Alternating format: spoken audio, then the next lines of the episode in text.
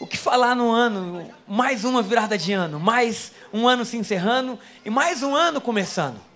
Mais um ano onde nós conhecemos pessoas, visitamos lugares, às vezes viajamos, às vezes participamos de grandes alegrias, grandes emoções, o nosso coração se liga às pessoas que estão próximas a gente. E eu fiquei pensando muito em como Deus vê as coisas e o porquê que Deus faz as coisas do jeito que Ele faz. É impossível a gente conseguir esquadrinhar toda a mente de Deus, mas se nós pararmos para pensar, Deus era poderoso para fazer tudo em um dia, não é verdade? Ele era poderoso para ter criado tudo em um dia, mas ele fez em sete, porque mesmo tendo todo o poder para fazer de uma vez, ele faz por processo. E mesmo ele sendo eterno, e se você for procurar a eternidade no seu dicionário, é provável que dependendo do dicionário tenha sentido diferente. Um dicionário pode dizer que é tempo sem limite, e o outro pode dizer que é vida fora do tempo. Agora, se nós pegarmos que eternidade é vida fora do tempo, nós vamos achar engraçado um Deus que resolveu dividir tudo em anos. um Deus que, mesmo estando fora do tempo, faz com que a gente viva dentro de um tempo, e um Deus que manda o seu povo celebrar. Um Deus que olha para o povo de Israel e institui festas, porque o homem precisa celebrar. Então eu fico feliz na virada de ano, porque é sempre época de esperança. A gente sempre anota, vou emagrecer. Ano que vem vou entrar na academia. Não, ano que vem vou ler aquele livro. Ano que vem, né? O ano que vem sempre vem cheio de novas esperanças e Deus se agrada disso, porque Deus se agrada do que move o coração do homem. Deus se agrada em ver a fé surgir. E a fé do povo de Deus, ela é uma fé não baseada naquilo que a gente pode fazer, mas naquilo que Deus pode fazer. E é por isso que a gente sonha mesmo. Ontem a gente estava em um momento de oração Deus, Deus é muito lindo. E uma das pessoas ficava assim: Olha, você pode pedir para Deus, você pode pedir para Deus. E eu disse logo: Pede logo, é de graça. Sonha logo, é de graça. Deus ele é tão bondoso. Imagina se Deus fosse botar preço nas coisas que Ele fez para a gente. Preço para dar um mergulho no oceano. Preço para respirar. Preço para ver o amanhecer e o pôr do sol. Sabe, Deus é tão generoso que Ele fez o melhor e nos entregou mas não só nos entregou, como resolveu desenhar a melhor vida para a gente. Então eu quero começar dizendo: encha o seu coração de expectativa, porque 2020 vai ser o melhor ano até agora. Vai ser o ano da presença de Jesus, sabe? Somente você e Deus sabem como você passou por 2019. Talvez seja um ano de troféu, talvez seja um ano onde você está colecionando vitórias, talvez seja um ano que você tenha chegado hoje aqui dizendo: glória a Deus, acabou. Passou. Aí com Deus 2019, amém? Abençoado, né? Mas somente Deus sabe o que a gente passou, mas independentemente do que a gente passou, olha onde a gente está celebrando o final dele. Nós somos vitoriosos. Independentemente do motivo que a gente esteja aqui, seja para agradecer pelo ano que finalizou, pelas bênçãos, ou agradecer porque ele finalizou, nós estamos na presença de Deus. E esse é o lugar que faz a nossa vida dar certo. Minha mãe tinha uma frase que dizia assim: calma, se ainda não deu certo, é que ainda não terminou. E a vida do cristão nós temos que ter essa confiança. Calma. Se ainda não deu certo, é que ainda não terminou. Porque todas as coisas, diga todas, cooperam para o bem, ou cooperam para o bem daqueles que amam a Deus. Amém? Dê um aplauso ao Senhor. Eu escolhi uma, um texto que está lá em Êxodo capítulo 12, verso 1 e 2. E é a instituição da Páscoa. Achei interessante esse texto porque assim que eles celebram a Páscoa, Deus diz para eles que aquele seria o primeiro mês do ano. E eu fiquei pensando o que que a celebração da Páscoa fazia no coração deles para eles começarem um ano feliz. E eu quero hoje, nós não vamos celebrar na igreja meia-noite, porque não ia caber todo mundo, já já vem outra leva para celebrar. Mas eu fiquei pensando o que, que a gente pode ter no nosso coração para quando ter a contagem regressiva, a gente explodir de alegria e fé tendo a convicção de que o nosso ano vai ser melhor. Então, Gênesis, perdão, Êxodo 12 diz assim: Então o Senhor disse a Moisés e a Arão no Egito. Ele disse assim: De agora em diante, este mês será para vocês o primeiro do ano. Deus estabelece para Moisés e Arão o que seria o primeiro mês. E ele continua dizendo o seguinte: é, anunciem a toda a comunidade de Israel que no décimo dia, deixa eu só trazer um retrospecto do que está acontecendo aqui. O povo de Israel está há 400 anos preso, cativo, escravo no Egito. E aí Deus vem anunciando a libertação. E antes dele anunciar como seria a libertação, ele anuncia dizendo: Este vai ser o primeiro dia do mês para vocês. Então ele fala assim: anunciem a toda a comunidade de Israel que no décimo dia deste mês, cada família escolherá um cordeiro ou um cabrito para fazer um sacrifício, um animal para cada casa. É interessante que Deus fala o início de um novo ano, Deus narra o início de um novo tempo apresentando um cordeiro. Quantos são gratos por Jesus Cristo? Quantos são gratos que o início de um novo ano na nossa vida tem tudo a ver com o cordeiro que a gente apresenta?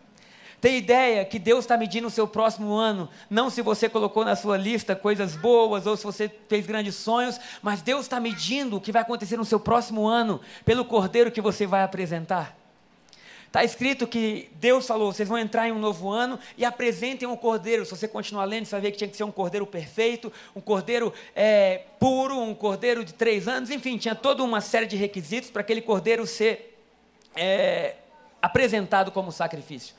Então, Deus, no ano de 2020, Ele não quer que você seja o sacrifício, Ele quer que você entenda que Jesus é o seu sacrifício. Porque quando você entende que Jesus é o seu sacrifício, você se coloca na posição de rendição e de alegria. Então, quando eles entenderam que o cordeiro era o sacrifício, sabe, ia passar o anjo sobre as casas do Egito e existir morte nas outras casas, mas Deus falou assim: a casa que tiver um sangue sobre ela, essa casa eu não vou visitar, eu não vou ferir. É interessante a gente entender que não é que não precisasse haver uma morte, é que uma morte já havia ocorrido. Não é assim, não vai existir morte. A casa que estava com sangue estava dizendo: aqui já aconteceu uma morte, um cordeiro morreu no nosso lugar. Eu quero dizer que toda arma forjada contra a sua vida e tudo aquilo que vinha para te destruir, você vai dizer assim: já morreu, já morreu um cordeiro no meu lugar. A minha casa está blindada com o sangue. Nós somos é, blindados contra más notícias, nós somos blindados contra a tristeza, nós somos blindados contra tudo aquilo que é contra o que Deus tem para as nossas vidas. Mas por que, que vocês podem ter tanta certeza? Porque existiu um sacrifício no nosso lugar. Então a primeira coisa que Deus apresenta para a gente poder celebrar o ano novo é um cordeiro que aponta para a salvação. Quantos são gratos pela salvação? Sabe, um dia os discípulos estavam alegres e animados porque Jesus estava apresentando para eles um novo estilo de vida e eles passaram a curar os enfermos, a ressuscitar mortos, a expulsar toda sorte de enfermidade e eles voltam para Jesus como se tivessem um brinquedo novo, dizendo: Jesus, nós estamos felizes porque, olha, pelo teu nome milagres acontecem. E aí Jesus fala com eles assim: Olha, não fica feliz por isso, não. Fica feliz porque o nome de você está escrito em um livro que ninguém pode tirar. Fica feliz que o nome de você está escrito em um lugar de glória. Sabe? No hoje eu nem sei, né, mas tanta gente estava, onde você ia o pessoal falava em 300 milhões. É o tal da Mega, né? A tal da Mega. Teve até crente acreditando na Mega, né? Não, não sei o que era. Eu falei, gente, mas tem ideia que nenhum bilhete se compara a ter o seu nome escrito naquele livro. A Bíblia fala assim: ajunta tesouro onde eles não acabam, onde, a, onde, a, onde não fica com ferrugem, onde a traça não destrói, sabe? Salvação, fala de nós estarmos no melhor lugar possível, porque Jesus nos colocou lá. Posso ouvir um amém? amém. Então a salvação acontecia através da morte de um cordeiro. Deus, ele não quer analisar o que o homem tem, porque se ele for analisar o que o homem tem, existe frustração, porque ninguém pode ser perfeito. A nossa perfeição não é porque a gente se apresenta diante de Deus. A nossa perfeição é porque a gente carrega um cordeiro perfeito. E porque a gente carrega um cordeiro perfeito, a perfeição do cordeiro alcança as nossas vidas. E aí isso muda o nosso falar.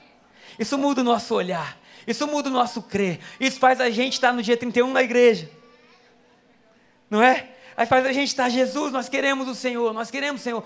Ontem, né, é engraçado, estava vendo um dos vídeos da Chala que ela postou, e os meninos agora eles estão crendo bastante em Deus. Até para aquilo que eles querem combater a gente. E a gente, hora de dormir. Aí o Lucas fechou o olho e falou: Jesus está dizendo para eu não dormir, mamãe. Aí acharam, não, meu filho, mas já está noite. Jesus está dizendo que não é hora de eu dormir, mamãe. Como é que discute? Né? Como é que você vai dizer, não, Jesus não está dizendo para você não dormir. Aí a gente fala, não, fica aí conversando com ele no escuro. Quando ele mudar de ideia, você avisa a gente. Né? Mas a gente passa a crer, porque é uma salvação que abraça toda a nossa casa. Graças a Deus, sabe? Salvação fala, fala de Deus tirar de um lugar que você não podia sair. Como um povo escravo ia sair da escravidão se não fosse pelo sangue de um cordeiro? Então, salvação, Deus está dizendo: o que era impossível para você, isso eu fiz. O que era impossível para você alcançar, para você tocar, isso eu fiz por você. Então, a salvação, eu achei interessante o, o que a Juliana falou no vídeo, porque eu estava pensando sobre isso. E salvação não é só do que você está sendo livre, mas também tem a ver com o lugar que Deus está te levando. Salvação não é apenas no cativeiro que Deus te tira, mas tem muito a ver com a terra prometida que Deus te leva. Então a salvação para Deus ela é completa. Deus não te tira do Egito para te deixar no deserto. Deus te tira do Egito porque Ele sonhou para você a terra prometida. Posso ouvir um amém? Então, salvação para a gente, o que, que isso quer dizer? Que Deus não só muda a nossa vida, que Ele não só apaga o nosso passado e os nossos pecados, como Ele nos coloca em uma posição de ter uma vida abundante como Ele nos coloca em uma posição de receber e de ter muito mais do que aquilo que a gente sonhou.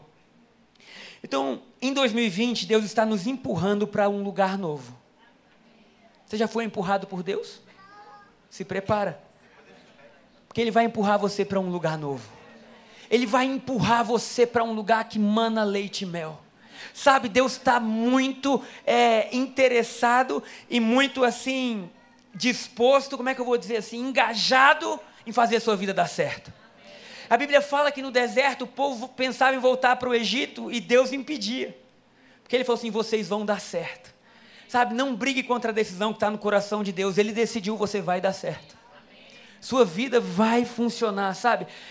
E, e, vida funcionar, queridos, eu não quero que você tenha uma mente materialista de pensar assim, ah, então coisas materiais vão acontecer. Não, isso aí é bônus.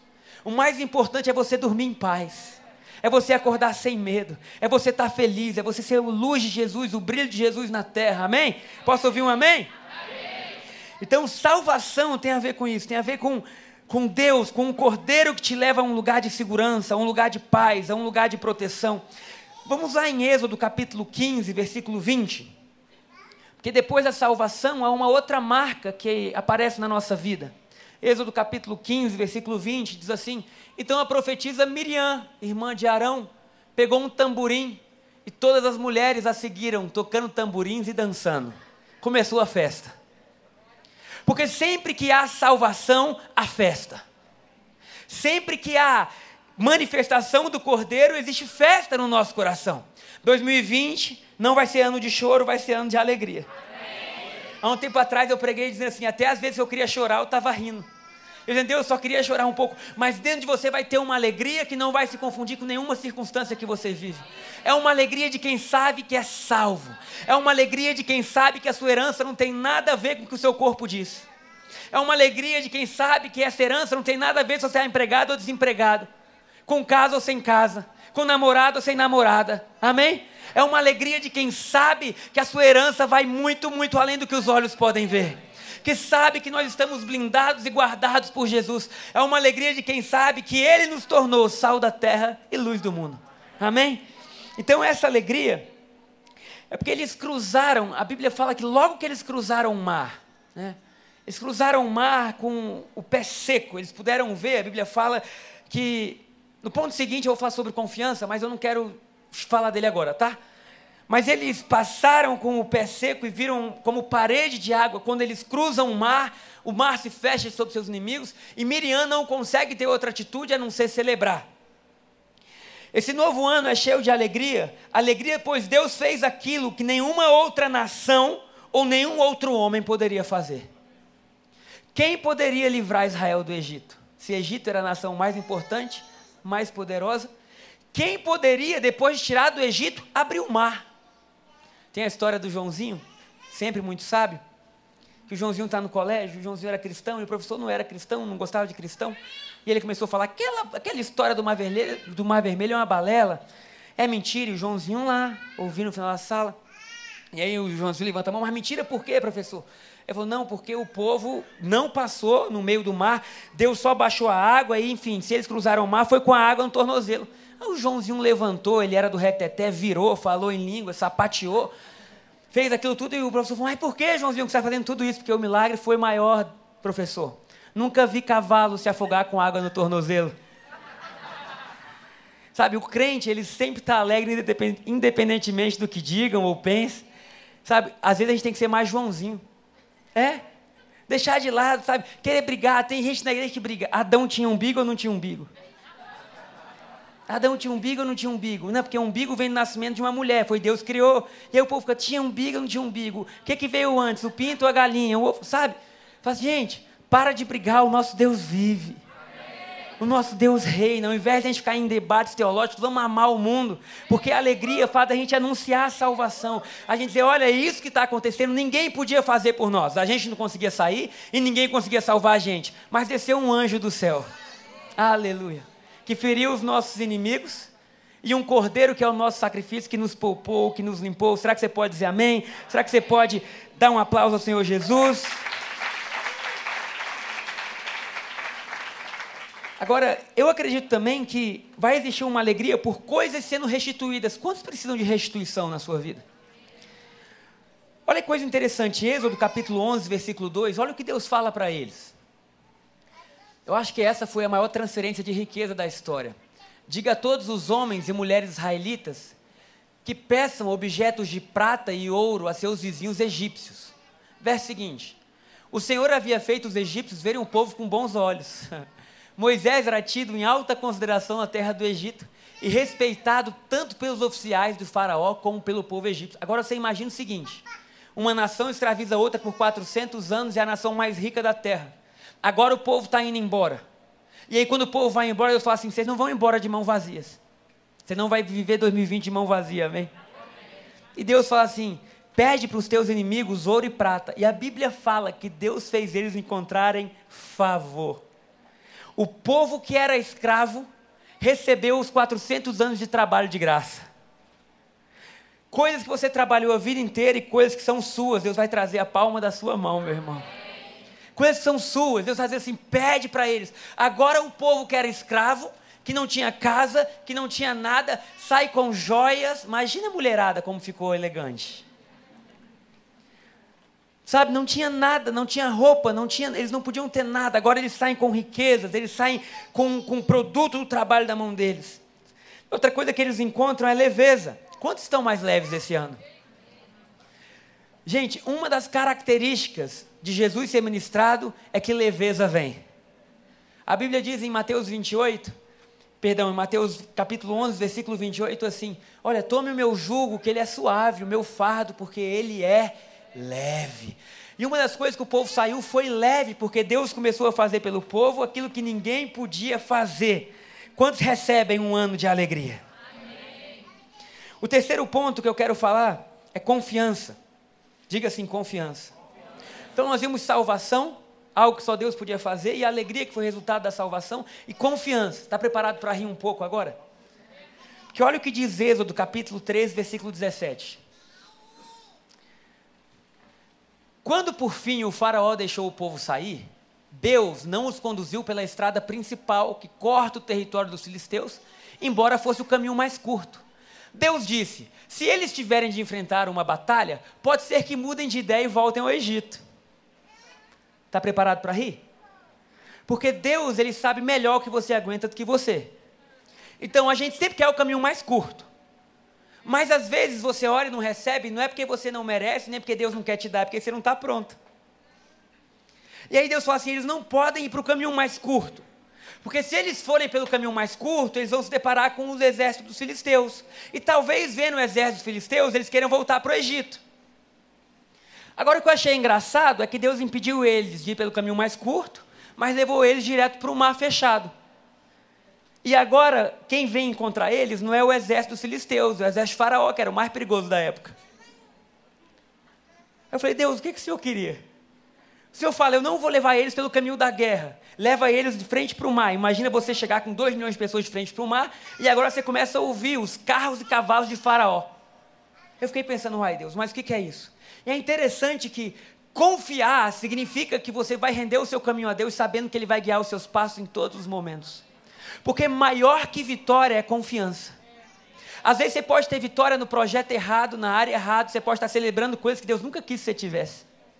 Às vezes você pode estar cheio de vitória Deus eu só queria que você confiasse. Às vezes você pode orar e você chegou aqui, Deus, eu estou com tanta coisa esse ano, eu venci tanto. E Deus fala assim: olha, mais importante do que você me apresentar vitórias é você me apresentar confiança. Fala para quem está perto de você, confia. Então Deus fala que aquele seria o melhor caminho, por mais que fosse o mais longo. Se 2020 Deus te mandar andar, querido, anda. Porque é melhor andar com Deus que ir pelo caminho mais curto sem Deus. É melhor você encontrar o maior exército da época e ver o mar se abrindo e chegar do outro lado e dizer: Jesus, obrigado, porque a gente só confiou. Queridos, escravo sabe lutar? Não. Será que alguém deles podia dizer: agora vamos pegar as espadas, vamos enfrentar Faraó? Não, eles só choravam e reclamavam. E diziam: Ah, Moisés, agora você tirou a gente do Egito para fazer a gente chegar aqui e morrer. Aquilo que você acha que é para sua morte vai ser motivo de testemunho, meu irmão. A doença, às vezes, que se levantou contra você, pode anotar, vai ser motivo de testemunho. Ontem nós estávamos orando no monte depois de muito tempo. Muito tempo porque, há um tempo atrás, toda segunda-feira, alguns jovens iam orar no monte, alguns jovens iam, muita gente ia. Mas depois que os meninos nasceram, dificultou um pouco a oração no monte, que o monte é lá em Samambaia. Mas ontem a gente foi. E é tão interessante ver como Deus age da forma mais incrível possível. Porque Deus começa a revelar corações e desejos, sabe? Ele sabe de tudo, ele sabe o melhor caminho para a gente. Eu lembro, é, eu recebi oração, fui para o centro da roda, né? Tinha um corinho antigo que dizia assim: Ah, uma roda de fogo entre nós. Ó, os irmãos do monte aí, pera aí, deixa para lá. Mas então, vem para o meio da roda, eu fui, e Deus começou a revelar coisas que eu ouvi na minha infância. Sabe, para uma jovem dizer assim: olha, eu vejo isso na sua vida, eu vejo. Eu falei, rapaz, é que ela está vendo certo? Como é que ela está vendo certo? Então, quando tudo acabou, até o Vitor, não sei se ele vem no próximo culto, e ele falava para mim assim: eu sempre gosto de olhar, orar olhando a janela. Quando começaram a orar por ele, falaram assim: olha, Deus gosta quando você ora olhando a janela. Falei, gente, que Deus é esse que sabe o lugar que a gente ora? Que Deus é esse que lembra das promessas que a gente recebeu na infância? Esse é o Deus que eu quero confiar toda a minha vida. A Bíblia diz assim: seja o homem mentiroso. Às vezes a gente mente até sem querer. A gente vai contar aquela história, né? E se alegra e aumenta aquele pouquinho. A gente não, né? Aquele pouquinho, né? Meu Deus. Até a criança, queridos. Quem tem filho pequeno sabe, eles começam a contar, eles começam a ser animais, eles começam a inventar. Um dia o Lucas fez um gol, né? A Charla ficou tão feliz com o gol que ele fez no campeonato, mandou no grupo da família. Quando ele fez o gol, ela parou de gravar, não filmou a comemoração dele. Queridos, ele saiu correndo e gritando e gritando. Ele parou na frente da torcida e fez igual o Gabigol. Só que isso foi maravilhoso, porque pra gente, pai, parecia que o gol tinha sido meu, né? E ele saiu como herói. O time dele empatou, mas para ele foi campeão. Aí chegou no carro e um tempo depois ele, papai, você viu os três gols que eu fiz? Aí o três gols, e ele, é, os sete gols, papai. Fiz um de bicicletinha. E eu não querendo desencorajar, eu falei, filho, será que você não sonhou? Ele, não, papai, foi demais, é o melhor dia da minha vida, sabe? E às vezes a gente gosta de aumentar um pouco as coisas, porque é o nosso perfil, sabe? Mas Deus não aumenta porque Ele já é grande. Sabe, ele não precisa aumentar o que ele está fazendo, porque tudo que ele faz é grande. Deus preparou coisas lindas para a nossa vida. A gente só precisa confiar. Às vezes parece que o seu caminho está muito longo, mas é esse caminho que vai fazer você chegar no final crendo. É esse caminho que vai fazer você virar o ano que vem, independentemente do que tenha acontecido, dizer assim: eu sei em quem eu tenho crido e eu sei que o meu redentor vive. Amém? Dê um aplauso ao Senhor. E o último ponto que eu quero falar hoje é sobre declaração. sobre declaração. Porque o povo chegou diante do Mar Vermelho. Antes disso, vamos abrir lá em Provérbios, capítulo 18, versículo 21.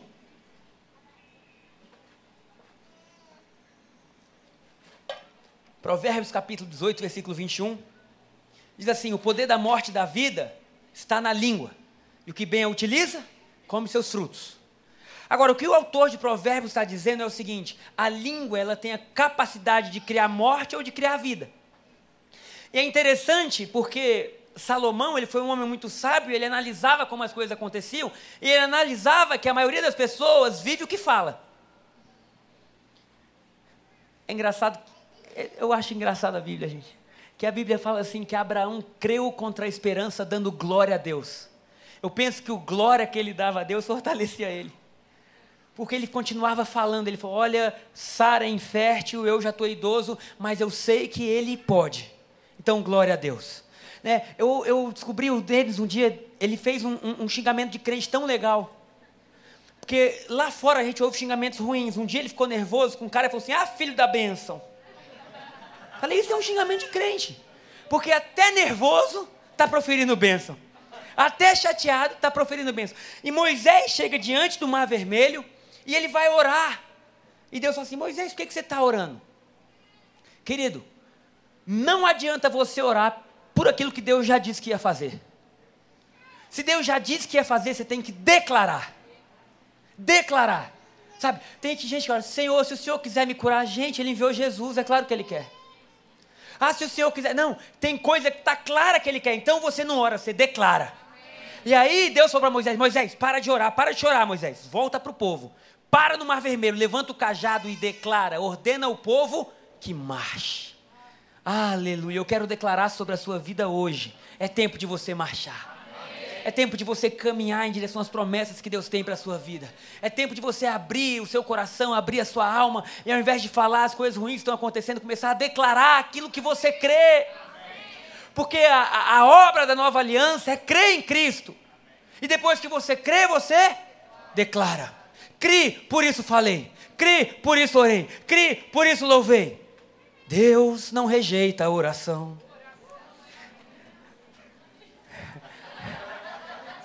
Oração é alimento. Nunca vi um justo sem resposta. Não é? Ou ficar, basta somente esperar o que Deus vai fazer.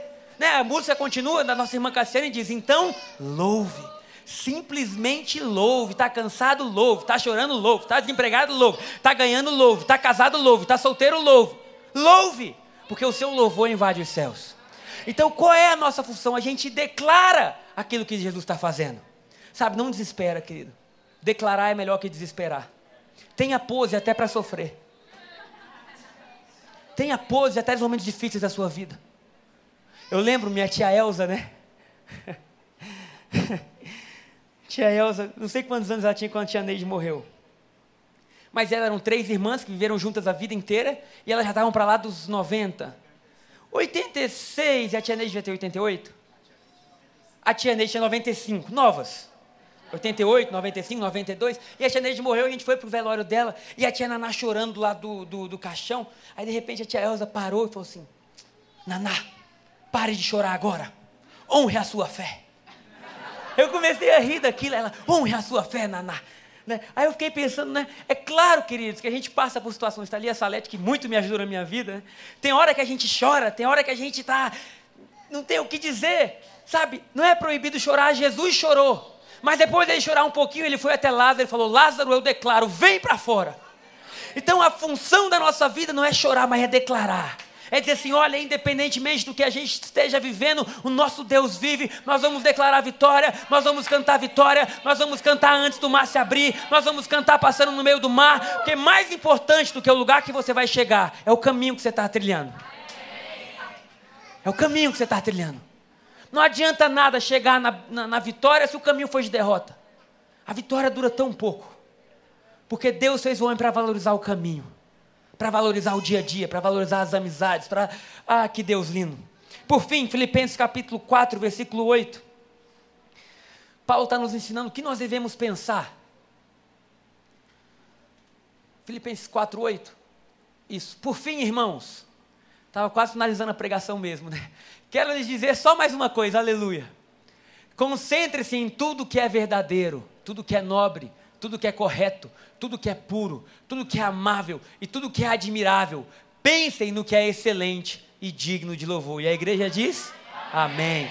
Porque se isso ocupar o seu pensamento, é isso que você vai falar. Porque Provérbios diz que a boca fala o que se o coração está cheio de coisa ruim, querido, você pode até tentar, mas você não consegue. Então Paulo está dizendo: fala, declara, pensa as coisas do alto, até que naturalmente a sua boca seja uma fonte de bênção. Amém? E eu falei isso relacionado ao povo da antiga aliança, ao povo que viveu a Páscoa, que era um símbolo que Jesus seria para nós. Um povo que viveu saindo do Egito para a terra prometida, sabe? Tudo isso eles viveram fisicamente, mas tudo isso tem a ver com a gente espiritualmente. Eu quero dizer sobre a sua vida: é tempo de você celebrar. É tempo de você começar 2020 com a certeza da salvação, com alegria, com confiança e com declaração nos seus lábios. Porque aí nada, nada, nada, nada pode parar a sua vida. Colossenses 1,13. o último versículo de hoje, Colossenses 1,13. Porque nós vimos que salvação não é apenas do lugar que Deus te tira, mas do lugar que Deus te leva. Deus não seria um Deus bondoso se tirasse um presidiário da prisão e deixasse ele tentando viver da forma que ele tinha aprendido a vida inteira. Então Deus não só te tira da prisão, como ele te ensina o caminho de uma nova vida. Então salvação tem a ver com o lugar que Deus te tira e com o lugar que Deus te leva. Por isso que diz assim: Ele nos resgatou do poder das trevas e nos trouxe para o reino de seu filho amado. Quantos são gratos por isso? Sempre você precisar de um motivo de alegria, lembra: olha, nós estávamos em trevas, mas nós somos resgatados. Nós vivemos Páscoa diariamente. A Páscoa que era simbolizada por um cordeiro que tinha morrido e que era a esperança deles, que era a salvação deles, que era a proteção deles. Hoje nós vivenciamos isso também. Posso ouvir um amém? Será que você pode ficar de pé no seu lugar? Será que você pode dar um aplauso ao Senhor Jesus? Se você estiver muito feliz, será que você pode dizer aleluia? Em cima da sua cadeira tem algo escrito assim: bênçãos de 2020. É isso? Olha que legal, não é pedidos para 2020, é bênçãos. Porque nós não vamos pedir. Nós não vamos colocar uma lista de, de coisas a alcançar. Essa aqui é a sua lista de testemunhos para 2020. Você vai declarar a vitória de Jesus e ele vai fazer muito mais do que aquilo que você podia pensar, pedir ou imaginar. E aqui no verso tem todos os meses. Você vai botar janeiro, meu corpo recebeu cura. Maio, aconteceu isso. Mês a mês, você vai anotar tudo o que o sacrifício de Jesus fez por você. Amém? Agora, para nós finalizarmos essa parte, a gente vai participar da Santa Ceia já já. Mas eu quero ter um momento de declaração agora. O louvor vai tocar, é, eles vão escolher uma canção, mas eu quero que aí no seu lugar, você comece a, a trazer à sua mente todas as vitórias que Jesus já disse que são suas. Talvez você esteja vivendo um lar disfuncional, talvez você esteja vivendo, às vezes, algo no seu coração que você sabe que não é de Deus. Eu quero convidar você agora a abrir a sua boca aí no seu lugar e declarar. Assim como Deus disse com. Assim como Deus disse a Moisés: Moisés, não é hora de você estar orando, Moisés. Eu amo conversar com você. Mas é hora de você declarar. E eu não quero agora que você ore por 2020. Eu quero que você declare que você tome posse da vitória de Jesus. Que você tome posse de tudo aquilo que é seu. E que enquanto o louvor toca, suba neste lugar o aroma suave de fé. O aroma suave daqueles que declaram o que têm visto e o que têm. Ah, Senhor, nossa confiança está em Ti, Pai.